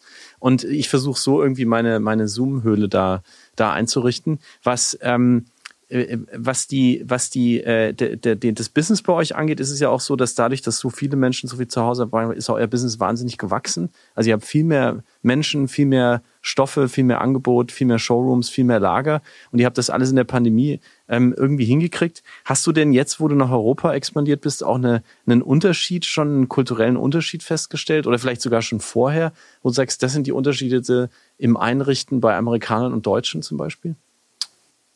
Ja, bei Amerikanern, also jetzt äh, aus guten Gründen sind wir jetzt noch nicht so richtig aktiv in Deutschland, weil äh, der deutsche Markt jetzt aus unserer Sicht, ähm, Benny und ich sind eben beide Deutsche, ähm, finden, dass da jetzt halt noch relativ wenig mit Mustern gearbeitet wird. Oder normalerweise, wir sind ja, wir haben jetzt eher dann auch mal nicht nur traditionelle, aber wir haben halt auch einfach sehr ausdrucksstarke Muster und so und jetzt nicht nur ähm, geometrische oder Streifen und so. Also insofern ist es äh, und die Franzosen und die Briten sind da jetzt schon etwas experimentierfreudiger, würde ich jetzt mal also als General, äh, Generalisierung. Ja, dafür haben wir den Podcast. Genau, ja, super. Immer super immer, Broad Strokes. Broad Strokes, super. Genau, und ähm, genau, zum Beispiel die, äh, die Briten lieben ja Tapeten. Ähm, ja, die Briten lieben auch richtig Vorhänge. Klebetapete ist. Äh, die, die, weiß ja, die machen aber richtige Tapete. Die machen schmale Tapeten. ah, okay. Ja, genau, aber, die, die, aber genau. Ähm, das andere, was, äh, ja, ich glaube, es gibt schon Farbenunterschiede. Ich glaube, was zum Beispiel die Amerikaner machen, ich hatte heute Morgen so eine Diskussion dazu, die machen sowas. Ähm, das heißt, glaube ich, auf hübsch heißt das sozusagen äh, faux, also so faux Snake irgendwas, also sozusagen. Falsche äh, Schlange? Ja, es sind Schlangenmuster, sieht ein bisschen aus wie Schlange, ist aber nicht Schlange. Ne? Sozusagen, natürlich nicht Schlange, aber sozusagen sieht halt so ein bisschen so Schlangentapete oder sowas, ja. Oder ähm, die, was haben wir morgen diskutiert, aber ja, lustiges Morgen diskutiert. Aber es ist halt immer so, das ist halt sowas, das kann ich halt gar nicht. Ne? Also sozusagen, wir hatten irgendwie vor zwei, drei Jahren mal diskutiert, dass wir Tapete machen, die sieht dann aus wie Marmor. Ah. Ähm, Ach, faux. Genau, ist halt sozusagen, Marmor. ja, mhm. genau. So. Und das ist halt eine relativ große Tradition in den, äh, also in den USA hat auch äh, Traditionen, glaube ich, jetzt eher so im, äh, auch in Italien, Frank Frankreich, äh, England. Also jetzt nicht, also vielleicht bin ich jetzt nicht deutsch-typisch genug, aber ich finde das halt irgendwie ein bisschen merkwürdig. Es ist ja auch als Europäer ganz komisch in den USA, weil die Architekten hier sich ja komplett ausgelebt haben. Die Europäischen haben haben alle Stile irgendwie zusammengeworfen. In New York sieht man sehr oft oben an den Häusern dann, da ist dann irgendwie Griechisch und daneben ist irgendwie Französisch und man hat als Europäer manchmal so einen kleinen also Explosion im Gehirn, weil man jetzt irgendwie kennt man das, aber man sieht es noch sonst nie so zusammen. Ja. Und es wird aber, es ist aber einfach es sind so, so, so irgendwie eine, eine Freiheit, glaube ich, gewesen der Architekten hier auch einfach zu sagen, ich schmeiß einfach alles, was ich super finde, äh, auf einen Haufen und mache daraus was Neues. Jetzt, wenn ich so Immobilienanzeigen sehe, zum Beispiel, wo Häuser hier von innen fotografiert ja, werden, explodiert mir auch manchmal das Gehirn, weil ich denke, das kann, das kann nicht als schön empfunden werden. Doch, ja. Terracotta Toskana Villa, irgendwie sozusagen Stunde nördlich von New York. Kannst du haben. Die, gibt es, ist jetzt, also ich glaube, das stimmt. Ich bin mir nicht 100% sicher, das stimmt. Aber ich glaube zum Beispiel in Colorado, wenn du eine gewisse Grundstücksgröße hast, hast du keine Bauvorschriften. Keine Bauvorschriften. Kannst machen, was du willst. Und das ist ja schon, glaube ich, halt viel mehr. Also es gibt schon, es gibt schon, ähm, glaube ich, Stadtteile oder sozusagen jetzt Communities oder sowas, die jetzt, glaube ich, relativ strikte Bauvorschriften haben. Also ich glaube, wenn du in Cape Cod bauen willst, darfst du wirklich, glaube ich, nur den einen Shingle benutzen und so. Okay. Aber es gibt hier, glaube ich, halt vor allem dort, wo es halt relativ viel Platz gibt, auch frei nach dem Motto, Stört ja keinen. Mhm. Kannst du echt richtig weit gehen. Wir haben heute Versailles, sure. Ja, sorry, wir haben heute nämlich diskutiert über eine, über eine äh, französisch äh, inspirierte, also unser Gründer ist ja Franzose und eine Fra Franzö äh, äh, französisch inspirierte Kollektion. Und dann meinte auch jemand, wir hatten, so, hatten uns halt so irgendwie so französische Schlösser angeschaut. Und dann meinte auch jemand, das sieht ja auch, das kann auch in Texas sein. Und da war so, ich weiß nicht, da muss man immer so, glaube ich, als Deutscher immer noch mal so, ha, genau, aber ja, also ja. kann man machen.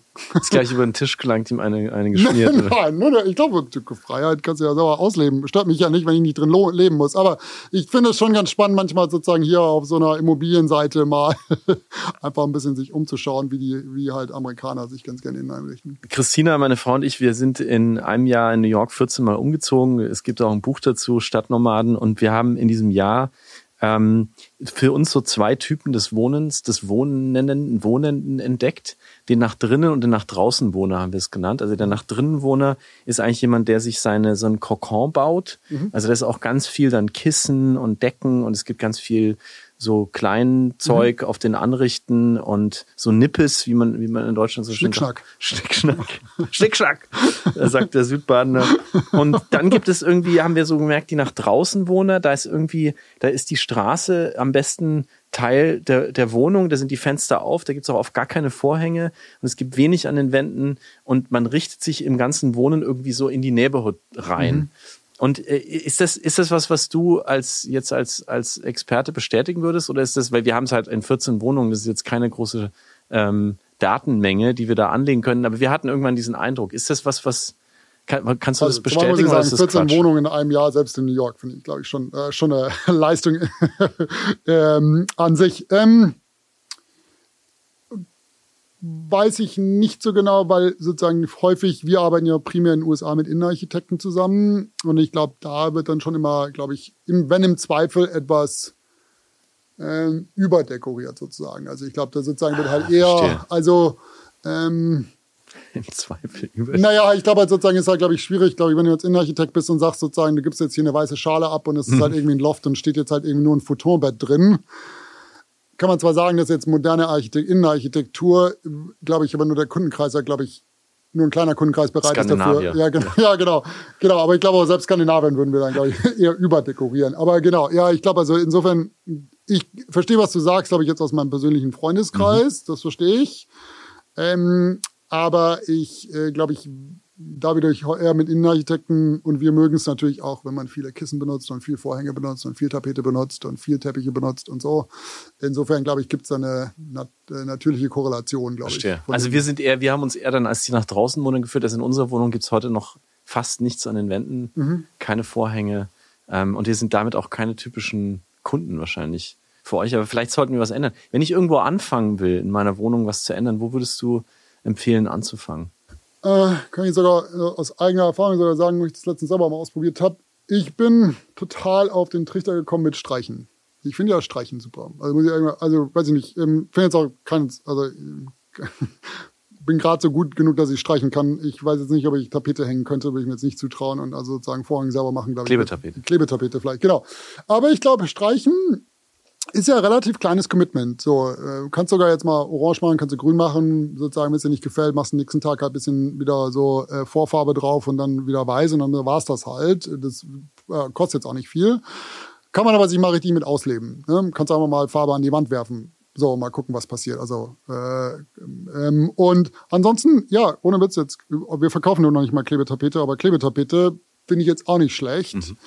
Ich habe damals in meiner Berliner Wohnung äh, damals schon meine erste Schumacher-Tapete gehabt. Da hatte ich eine Tapete an der Wand. Äh, genau. Und War, war das, war das äh, Zufall oder? nee, nee, das war nicht Zufall. Ich hatte damals, ich fand das einfach super und ich hatte damals noch keine Pläne, wieder zurückzukommen und ich fand das einfach spannend und wollte das mal ausprobieren und habe dann einen Maler gefunden, einen Streicher, Maler, Streicher, Maler gefunden, der Tapete hängen das kann. konnte. Ah, ja, der das okay. konnte und der hat, die, der hat einen super Job gemacht und ja, war super. Und bei dir zu Hause ist jetzt richtig, also du machst dann auch richtig bunt oder? Was heißt streichen jetzt bei dir? Ah, selber? ich habe jetzt so, also wir sind gerade so zwischen Häusern oder zwischen Wohnungen. Äh, wir, gerade, wir haben uns mal auf das Abenteuer eingelassen, in, in New York zu renovieren. Bin jetzt auch mal gespannt. Selbst? Ja, vielleicht muss ich auch mal, weiß noch nicht, was der Buchtitel an, am Ende werden würde, aber die, äh, vielleicht bleiben wir jetzt Nomaden. Das Loch zum Hof. Ja, genau, so ungefähr. Aber zum Beispiel da, wir hatten so eine äh, Feuerstelle im Haus und war so ein Kamin äh, und der war irgendwie so Oh. Gefährlich. Äh, hässlich und äh, habe ich dann angestrichen, habe ich erst weiß gestrichen, dann habe ich gedacht, jetzt streich mal irgendwie also so Honey irgendwas, Honey Yellow, also irgendwie so Honiggelb, Cool. farbenblind. Ja, eben. So, jetzt ist es wieder weiß. die, die Fotos gibt's noch, aber das ging halt gar nicht. Es war so geil, es war echt so richtig schön, aber so ist. Also echt halt außerhalb meiner Kompetenzzone. Ja, das soll ich halt echt nicht machen. Ne? Aber wer hat denn dann das, wer hat das dann für schlecht befunden? Weil du wolltest Ich das selber. ja. Ich Du selbst. das, das. Ja, aber ich halt auch mir nicht vorstellen konnte, ich hatte sogar so riesen ähm, äh, Farbmuster und ich habe es dann angeschaut und dachte, das ist super. Also ich glaube, Pablo Honey heißt die, glaube ich, ja, genau. Das Klingt sieht ja gut. super aus, ja, klingt sehr gut. Die, ähm, und ja, da war dann, ging auch relativ schnell, war irgendwie eine Stunde, war zwei Stunden, war ich fertig, ähm, war super, aber Und dann der berühmte Schritt zurück. ja, und dann dachte ich, ja, so, das muss jetzt trocknen und dann gibt's morgen wieder andere Farbe. und dann kam ich, bin ich äh, sozusagen nächstes Wochenende wieder hingefahren und hab's dann wieder überstritten. Ich habe gerade deine Design, eine Design Director Tori äh, kennenlernen Ah, ja. dürfen. Mhm. Großartig. Also hat riesen, macht riesen Spaß, mit ihr zusammenzuarbeiten. Im ersten Call, den ich mit ihr hatte, hat sie begrüßt mich und Michaela mit, äh, ich habe gerade aus Versehen auf einer Auktion ähm, irgendwie fünf Sessel gekauft. Mhm. Ich weiß jetzt überhaupt nicht mehr, wohin damit. Und mir ist irgendwie erstmal klar geworden, dass die Menschen in dieser Branche arbeiten, wahrscheinlich einfach immer viel zu viele Möbel haben. Hast du auch eine Möbelsünde zu Hause oder irgendwas? Machst du sowas auch? Ich würde gerne, ich, also ich habe eine Möbelsinne zu Hause, komme ich gleich drauf zurück. Ähm, ich habe aber, nee, weil was ich, was ich echt mal gerne verstehen würde und ich eigentlich irgendwie nicht, auch nicht hinkrieg, ähm, ist Auktionen sozusagen, dass man halt jetzt auch nicht so bei Sotheby's jetzt irgendwie für 10.000, sondern halt, aber es gibt echt richtig gute ähm, Auktionshäuser, wo man halt, wenn man sich ein bisschen auskennt, echt super Sachen kaufen kann und vor allem dann, wenn man was kauft und dann auch noch einen Stoff dazu und dann einfach neu beziehen lässt, sieht das ja häufig echt super aus. so, ähm, Möbelsinne. Ja, ich bin hierher gezogen, war da begeistert, dachte, jetzt bin ich Interior Design. Dann habe ich mir, ähm, hab ich mich so gefreut, war schon immer mein Traum. Ich habe mir ein Sofa von Vitra gekauft. Oh. Ja, war super. Für das Sofa an sich von der Form her immer noch ganz sehr, ziemlich modern. Jetzt glaube ich, durch meine Arbeit habe ich ein bisschen sehr traditionelleren Wohnstil bekommen. Aber die, das Schlimme war, die zwei schlimmen Sachen waren gleich zwei sind mit dazu. Zum einen war es, habe ich es halt in dunkelblau, das ist gar nicht mehr so dunkel Navy, vielleicht sogar noch dunkler, ähm, gekauft. Ja, und mit so Trivera heißt es, ich weiß gar nicht, wie das auf Deutsch heißt, aber halt also keine natürliche ähm, kein natürlicher Webstoff, kein natürlicher Ah, sozusagen Bezug. nicht kein natürlicher Bezug, war jetzt kein Linnen oder kein Baumwolle, kein Leinen oder keine Ah, Baumwolle. sondern so, Es ist halt einfach, glaube ich, so einfach halt so mechanisch hergestellt, so ein bisschen wie Nylon oder ein bisschen so wie Polyester und so. ah, okay, also glatt. Nee, wurde Oder? schon zusammengewoben, aber es halt, fühlt sich halt vor allem jetzt mittlerweile, nachdem ich irgendwie, keine Ahnung, sieben, acht Jahre lang irgendwie nur irgendwie, keine Ahnung, Linnen und sowas äh, Ja. in der Hand hatte.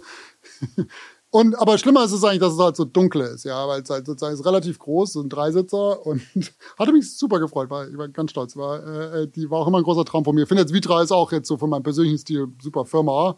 Ähm, Kommt er auch, kommt er auch aus Südwest. Genau, auch, also auch Südbadener, alle Mannen sind sie aus Basel. Ähm, aber genau, ist halt dunkel und wenn du einen riesen dunkel Sofa hast, äh, das über, also es war halt auch so, typischer Fehler ist, Sofa gekauft des Sofas wegen, nicht des Raumes wegen. Oh. Ja, ganz schlecht. Weil wenn du was kaufst, sozusagen wegen einem, weil du das Maße waren zu groß. Ich musste dann meine Kreativdirektorin um Hilfe fragen, weil ich dann auch nicht wusste, wo ich es hinstellen soll und sowas. Ja, wie auch immer. Sah dann am Ende ganz okay aus. Äh, gibt's immer noch, steht aktuell irgendwo in einem äh, Lagerhaus. Wartet sozusagen, dass es mal wieder zum Einsatz kommen darf. Aber genau. Du hast schon ein eigenes Lagerhaus für deine Möbel. Nee, nee, nur weil wir jetzt gerade umgezogen sind. Ach so. Musste ja in den USA immer alles. Wo, wo lebst du denn jetzt? Äh, ich wohne jetzt aktuell äh, in Sutton Place, in so einem kleinen Apartment. In Sutton Place, also in Manhattan. Ja, ja. Äh, in, in, 58 and First. Wow, also mitten, im, mitten in Midtown sozusagen. Ja, ja, aber so richtig, aber richtig klassisch New York, ebenerdig, Mhm. äh, wo die Ameisen ein- und ausgehen und äh, ein Zimmerwohnung oder zwei Zimmerwohnungen. Ja, Ah, ja. nicht, Interessant. rechnet. Sutton Place, glaube ich, ja, ist ja auch so eine ganz, das, da, da wohnen, glaube ich, sehr viele auch berühmte Menschen, Menschen, die ganz lange in New York wohnen, also auch viele Ja, ältere. ge- genau, ja. Ähm, Berühmt weiß ich gar nicht mehr so, aber genau, gibt es sehr alt äh, eingesessen. Ri- Richtig, da leben, finde ich, also jetzt Sutton Place leben, glaube ich, so die richtigen New Yorker. Ist jetzt auch nicht so ab, ist so, so Mhm. kurz vor Upper East Side. Aber, also wenn du da, müssen, müssen wir mal hin, zusammen hingehen, da gibt es so zwei Restaurants. Äh, ist so New Yorker Feeling, super. Und auch wahrscheinlich Kunden, oder? Ja, ja, das genau, auch, ja, genau, ja, Da genau. richtet man sich auch so ein, wie das Ja, genau. von F. Schumacher gewollt ist. Äh, hoffentlich. Oder- ja. ja. ja. hoffentlich. Jetzt wollen wir natürlich, dass mehr und mehr Millennials sozusagen sich mit uns einrichten. Ah, aber ja. das klappt jetzt auch, genau. Gehst du zu Ikea? Äh, ja, also jetzt aktuell gerade noch nicht, aber zum Beispiel, wenn wir jetzt bestimmt, wenn wir dann irgendwann mal einziehen, dann bestimmt wieder, ja. Ich finde Ikea super. Also es ist jetzt nicht so, dass, es, dass man da bei euch irgendwie ausgepeitscht wird, wenn man. Nee, überhaupt nicht. Ich finde Ikea, weil, weil ich finde jetzt Ikea relativ viel Wert ja auf Inneneinrichtungen legt und auch, glaube ich, halt relativ viel Geld jetzt investiert in richtig Mhm. gutes, cleveres Design.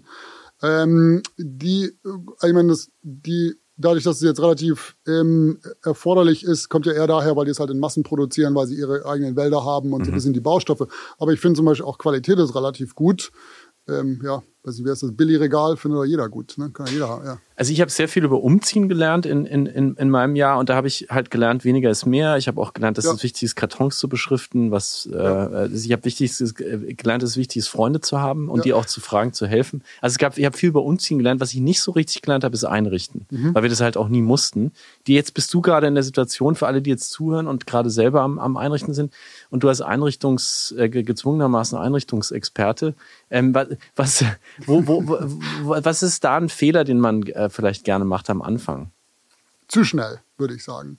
Also nochmal, so, for the record, bin kein Einrichtungsexperte. Aber ähm, Der ich würde wunderbar sa- Together Einrichtungsexperte. ja, genau, ja, Timo. genau. Die, ich würde sagen, zu schnell. Also sozusagen, wenn man keinen Innenarchitekten verwendet, da gibt es eine ganz, kann man eine ganz andere Konversation zu haben, ob das jetzt gut ist oder schlecht. Aber zu, häufig ist es halt zu schnell und häufig ist es halt, man kauft was, weil es halt im Möbelhaus super aussieht, ähm, aber man sieht es halt nicht in den eigenen vier Wänden. Und äh, Möbelstücke sind ja maximal äh, sozusagen äh, relativ zu ihrem Umfeld. Farben sind abhängig, je nachdem, wie viel man Licht man hat. Sozusagen, Sofa sieht ganz anders aus, je nachdem, wie hoch die Decken sind. Äh, gibt so und ähm, deshalb glaube ich, einfach entweder moderne Technologie zu nutzen, dass man das halt immer so ein bisschen in die eigenen vier Wände rein projiziert oder dass man halt mal ein Sofa kauft und dann mal guckt und dann nochmal einen Stuhl und so, weil sonst passiert es gerne, ähm, dass man so das halt entweder zu voll hat oder dass die Proportionen off sind. Und wenn die Proportionen nicht stimmen, ich bin der Meinung, dass man das halt am Schluss doch irgendwo immer sieht und spürt. Ah, verstehe. Ja, weil man halt, man, wenn man dann zum fünften Mal irgendwo an einem Stuhl hängen bleibt, weil er halt doch immer irgendwie im Weg steht, dann, ja, so, weißt du, so und so, oder die man diese Teppichecken, die man drüber fällt. Das sind halt solche Dinger, ja, das Ja. kennt halt jeder. Nicht ja. nur bei Dinner for One, sondern Ja, nicht nur bei Dinner for One, ja, genau. Äh, sondern, genau, so. Ich glaube, also ich finde es schön, wenn man halt sagt, man lässt sich mal so zwei, drei Jahre Zeit gemütlich Ah, okay. Also ja, das ist ja aber eigentlich geht da auch so ein gegen äh, diese IKEA-Philosophie, wo du das fertige Zimmer immer vorgestellt kriegst Ja. und so. Also Zeit lassen ist ganz wichtig. Und da habe ich mir jetzt auch von dir gemerkt, Türen. Türen sind, Türen- wichtig. Türen sind Wie viel- wichtig. Du hast doch zwei Kinder. Ja, ja. Genau, aber ja. wenig, aber nur eine Tür. Ja, genau. So. Problem. Ist gleich Problem. genau. Also da muss, genau, aber das, ich glaube, ja, ich glaube wirklich, dass Türen. Äh, d- Das führt mich jetzt auch zur letzten Frage, weil du gerade gesagt hast, moderne Technologie.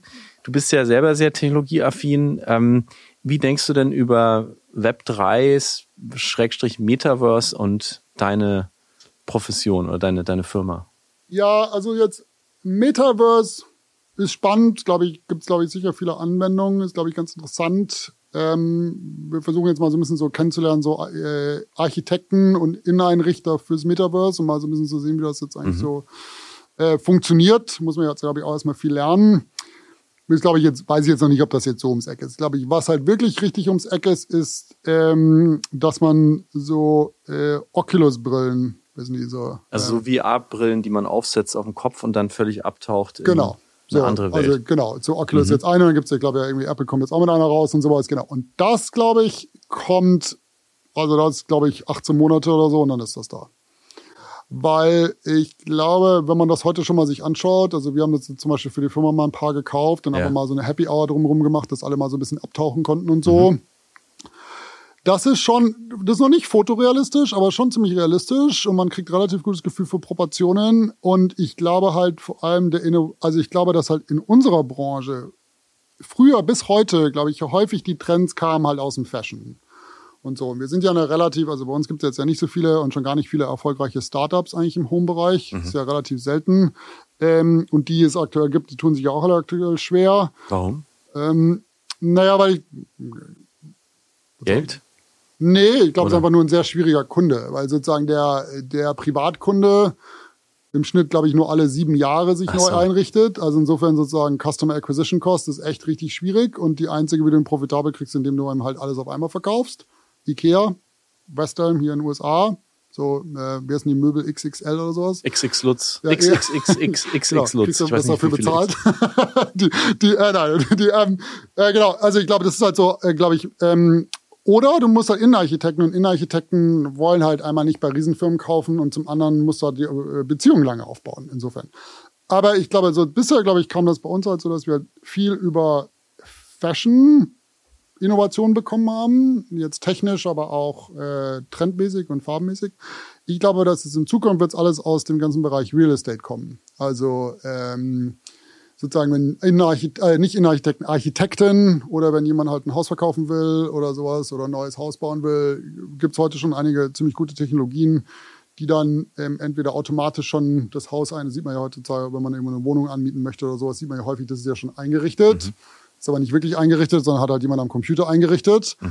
Und das wird ja immer besser. Das ist ja CGI, ist da ja viel drin, jetzt aus so Filmen. Ich glaube, dass wir sehr viel äh, von der Spielebranche lernen können. Ich bin jetzt kein Freund von Ego-Shootern, aber Ego-Shooter sind ja auf ihre merkwürdige Weise ja Inneneinrichtungserlebnisse. Haben auch mit Klebetapeten zu tun. Haben auch viel mit Klebetapeten zu tun, genau. Und ich glaube, das wird richtig kommen und da arbeiten wir aktiv dran. Also Ah, da möchten wir, glaube ich, also wenn wir in einem Jahr mal anbieten können, dass das alles, machen wir das alles. Das heißt, wenn ich dann in einem Jahr eine Tapete mir anschauen will, kann es sein, dass ich mir so eine 3D-Brille aufsetze und Genau. dann mit eurer F. Schumacher-App Genau. durchflippen kann, wie mein Wohnzimmer aussehen würde, wenn ich die Honey Genau, Honeycomb. Honeycomb. Genau, hätte ich den Fehler nicht gemacht. Hätte mich nur fünf Minuten gekostet und nicht ein Nachmittag. Und du, und du meinst, es, du meinst, es wird einfach, das wird normal sein Ja. und man wird da Ja, gar nicht mehr drüber nachdenken in ein paar Jahren, sondern es ist einfach dann, ist so. Ja, ja, also zurück zu meinem äh, Malererlebnis. Ja. ja, das hätte ich wäre besser gewesen, wenn ich mir das einmal erstmal äh, angeschaut hätte, bevor ich es dann selber gemacht hätte. Ja, und ich glaube halt vor allem bei Tapeten, bei Größenrelationen und so. Und ich glaube, das wird also ja, weiß ich. Also ich finde, ich habe eine Oculus zu Hause. Ich finde das also faszinierend, wie das auch, wie realistisch das ist auch und wie sozusagen kann er ja irgendwelche Geräusche mit einspielen und ich weiß nicht was und dann kannst du ja Licht simulieren und so. Hm, Glaube ich, kommt schon. Cool. Übermorgen. Sehr spannend. Also das heißt, da wächst dann Videospielbranche mit Architektur und Inneneinrichtung so ein bisschen, Genau. ein bisschen zusammen in Zukunft. Super cool. Ja, wir arbeiten auch mit einem, mit einem Startup, was im Web3-Bereich ist und die, die haben jetzt gerade eine Innenarchitektin auch eingestellt. Und äh, alles, was dort passiert, braucht eure Expertise. Also braucht eure Ja. Farben, eure Formen, eure Muster, Genau. alles. Ja, Also, Proportionen, ja. sag ich immer so ein bisschen Innenarchitektur, äh, Innenarchitektur meets LSD, weil man ja sozusagen alles möglich ist. Ne, du kannst ja sozusagen auch äh, bewegte Tapeten plötzlich haben. Also jetzt, im, das ist so, ich finde das ja ganz spannend, wenn du jetzt über so non-fungible Tokens nachdenkst, kannst ja ein NFT kaufen, wo du sozusagen das Recht einkaufst, dass du halt zehnmal die Tapete wechseln darfst oder so. Matthias Holwig, New Yorker Architekt, Deutscher, Mhm. der schon hier im Podcast war, hat gerade, hat mir gerade erzählt, dass er jetzt den ersten Auftrag bekommen hat, als Architekt ein Haus im, in einem Metaverse zu bauen. Und dem wurden aber auch sehr klare Vorschriften gemacht. Also das ist Ja. eigentlich, wie man das aus der physischen Welt kennt. Und er wird aber in NFTs bezahlt. Also, Ah, echt? Ah, ja, spannend, ja. Ähm, Ja, also das ist dann genauso was, wo du Genau. sagst, da geht die Reise hin. Ja, das, ich glaube, das sind wirklich, also ich weiß nicht, ob das jetzt nur unsere Kunden der Zukunft sind und wir müssen mal gucken, was das, wie man auch, ich weiß jetzt nicht genau, ist ja, man hat ja kein physisches Produkt mehr, insofern weiß ich jetzt nicht genau, wie man da am besten jetzt auch noch mit äh, das dann finanziert und Mhm. Geld mitmachen kann, aber äh, spannend auf jeden Fall, finde ich voll aufregend und Innovation, super. Letzte Frage, äh, Timo, deine eigene Zukunft oder eure Zukunft, die, äh, die und deiner Partnerin, wo, wo siehst du euch äh, in, in der Zukunft? Was, es ist ja immer so als Deutscher, man wird ja diese Frage immer gefragt, ja, sag mal, seid ihr jetzt für immer in New York? Bleibt ihr jetzt für immer da? Und äh, ich habe dann immer diesen Reflex zu sagen, ja, also was, für immer? Also bleibst du für immer in Kassel? Ähm, ist diese Frage überhaupt beantwortbar, dass da, wo du jetzt herkommst, du für immer bleibst? Ich finde, es ist immer eine wahnsinnig, es ist eine, eine herausfordernde Frage, weil sie so, sie klingt so nach, ja, ich habe den das Grab schon ähm, äh, angemietet, im Sutton Place Ja. Cemetery. Ja. Äh, ja, aber, aber die Frage ist natürlich, äh, die zielt natürlich dahin, dass die Leute immer denken, man kommt doch eines Tages wieder dahin, wo man, wo man aufgewachsen ist oder geboren ist und das auch vielleicht manche einen zurückhaben wollen. Ähm, wie, wie geht's dir damit? Die, also meine Ehefrau ist äh, äh, Amerikanerin. Ähm, insofern sozusagen gibt es jetzt nicht, äh, dass wir sagen können, ja, wir beide sind, äh, kommen aus beide aus Deutschland und ziehen jetzt beide zurück. Also insofern, der eine oder der andere würde nicht zurückziehen. Warst du schon mal auf einer Phasenacht mit? Oder? Noch nicht. Noch also nicht. steht, Okay. äh, genau. Aber ich bringe zum zweiten Punkt, ich mache nämlich ich bin gerade im Prozess, meine Green Card äh, zu beantragen oder zu bekommen. Ähm, so, weiß ich nicht, ich finde aktuell nach wie vor, vor allem jetzt auch nach der Pandemie, New York echt super spannend. Ähm, finde es jetzt auch von allen amerikanischen Städten, die ich bisher gesehen habe, mh, auch echt nach wie vor noch die lebenswerteste. Ich finde, dass ich jetzt gerade, ähm, Steven hier, mein Freund, der ist jetzt gerade in die Vororte gezogen, äh, der ist Vater geworden, jetzt erlebe ich so ein bisschen mal die Vororte. Also ich finde ja New York, man wird ja häufig immer nur als Stadt wahrgenommen, ich weiß nicht, wie dir das geht, aber es ist ja sozusagen, ähm, hat ja zum Strand sind es ja irgendwie eine halbe Stunde, ja, oder kannst du mit der U-Bahn zum Strand fahren, also wirklich, kannst zum Wandern fahren. Äh, letztens Schwarzberg getroffen äh, beim Wandern. Die, Ja. ja die, Zwischen ja. den Augen oder? nein, nein, nein, nein. Wir sozusagen ne? freundlich getrennt. Aber Okay. die Schwarzbänder sind, glaube ich, auch nicht ganz so dramatisch. Aber die, ähm, ähm, nee, insofern, ich finde, New York ist super lebenswert, wenn es nicht nur so teuer wäre, sondern muss man mal ein bisschen gucken, glaube ich, was halt man da langfristig machen will. Ich weiß jetzt auch nicht genau, wir haben noch keine Kinder, weiß jetzt nicht, ob wir jetzt hier Kinder, glaube ich, großkriegen, ist, glaube ich, schon nochmal kompliziert. Äh, hast ja mehr Erfahrung als ich. Ähm, genau, ich glaube. Aber jetzt ma- macht mir aktuell noch viel äh, bei Spaß bei äh, Schumacher oder F. Schumacher Company. Und ich bin jetzt auch nicht so ein Freund von nur Remote oder sozusagen von zu Hause arbeiten. Also ich gehe auch mhm. gerne ins Büro. Ich finde es auch wichtig, dass wir ins Büro gehen und insofern glaube ich jetzt auf die nächsten Jahre. Du bist einer der wenigen, die sagen, äh, dass die die Stadt jetzt auch nach der, also aus der schweren Pandemie rauskommt, viel Spaß macht, weil viele sagen ja jetzt, boah, es ist, es ist so noch so drückend hier und es gibt so viele Probleme und Midtown ist immer noch leer. Es sind ja, glaube ich, immer noch 60 Prozent der Menschen nicht an die Arbeitsplätze zurückgekehrt. Ja. Warum sagst du jetzt gerade erst recht New York? Ich finde, weil sich halt einfach extremst viel, also zum einen finde ich, glaube ich, dass die Stadt schon immer, glaube ich, ja, also irgendwelche Herausforderungen, sage ich jetzt mal, hatte, ja. Mhm. Ähm, jetzt ist aktuell vielleicht mal nicht nur, nicht nur der Verkehr oder so, ja, ich weiß nicht. Also, ähm, aber ja, aber ich finde auch, da entsteht vieles Neues. Ja, ich glaube, es sind viele Leute neu hingezogen. Ich glaube, man merkt halt, dass sich halt vieles verändert. Viele Leute sozusagen auf die unterschiedlichen Probleme, aber auch auf die Herausforderungen neu antworten können. Ja, ich glaube, ähm, die zum Beispiel, ja, ich glaube, Mikrobeispiel, aber ich finde zum Beispiel, dass viele Restaurants, die vor der Pandemie jetzt keinen sozusagen nicht geliefert hätten, mittlerweile liefern. So, jetzt kannst du halt mittlerweile hast halt viel mehr Auswahl, kannst auch mal irgendwie, kannst sogar sozusagen dein äh, Date zu Hause machen und so. Also ich glaube, ähm, ich glaube auch, dass sozusagen die Künstlerszene sich nochmal ganz anders. Ähm, Was plötzlich Platz gibt. Genau, vielleicht. ja, zum Beispiel mhm. wir jetzt als Unternehmen, sozusagen, wir ziehen jetzt nach Soho mit unserem Büro, hätten wir uns vor der Pandemie ja. niemals leisten können. Niemals. Mittlerweile können wir uns das leisten. Finden wir ganz aufregend, äh, mhm. äh, glaube ich, auch äh, echt äh, super für uns alle, ähm, für die Inspiration und so. Ich weiß nicht, ich finde, dass da eine super Energie da ist. Ich glaube, schon viele wirklich schwierige Herausforderungen, ja, mit ähm, Obdachlosen und auch die Gewaltraten sind ja schon auch deutlich hochgegangen war jetzt hier nicht in den 70ern, um mal den, sozusagen, um, um, den Kreis zu schließen. Ich habe jetzt ja hier nicht in den 70ern und 80ern gelebt, aber ich glaube, da war es ja auch relativ ähm, ja. mühsam. Ja, aber auf der anderen Seite ist divers, ist aufregend, immer was Neues. Ja. Every 10 years the city kicks me into the gutter, hat mir gerade ein älterer Freund erzählt, ja. der hier schon lange lebt. Ja, es geht hier. Drei Jahre. Alles klar. Dann sehen wir uns wieder. Timo, es war eine ganz große Freude, mit dir zu sprechen. Vielen Dank für deine Zeit. Du hast dir wahnsinnig viel Zeit genommen aus ja, deinem äh, CEO-Tag. Wir geben immer am Schluss noch einmal das Mikrofon ab an unseren Gast. Also wenn du noch irgendwie ein Announcement hast oder ein persönliches Mantra, was du loswerden möchtest oder einfach irgendwas ähm, ja, noch sagen möchtest, äh, hier sind deine letzten also 30 zum einen muss ich natürlich sagen, dass man äh, jetzt seit äh, ein, zwei Monaten auch Bordüren auf unserer Internetseite in Deutschland. Ähm, Wie, was sind das? Äh, Bordüren sind Trims, die sozusagen kommen an das Ende von Vorhängen dran, kann man ah, an Kissen drumherum machen. Genau. Ja. Wow, okay. Genau. Bordüren, B-O-R-D. Üren. Doppel, also e UE. Ah, ja, okay. Ü mit Pünktchen. Ü mit Pünktchen. Ü mit Pünktchen, glaube ich. Ja. Bordüren und Klebetapete, zwei neue Wörter gelernt. genau. Also, äh, glaube ich, äh, ähm, äh, F Schumacher wie Schumacher.de. Äh, äh genau, ähm, das ist das eine, glaube ich, sozusagen mal Werbung für Bordüren zu machen. Klebetapeten gibt's noch nicht. Korrekte ähm, Rechtschreibung beachten. Ja. Auf der Website ist alles, hat Google Translate und Benny alles gut gemacht. Genau. Gerne melden bei uns. Gerne melden bei uns.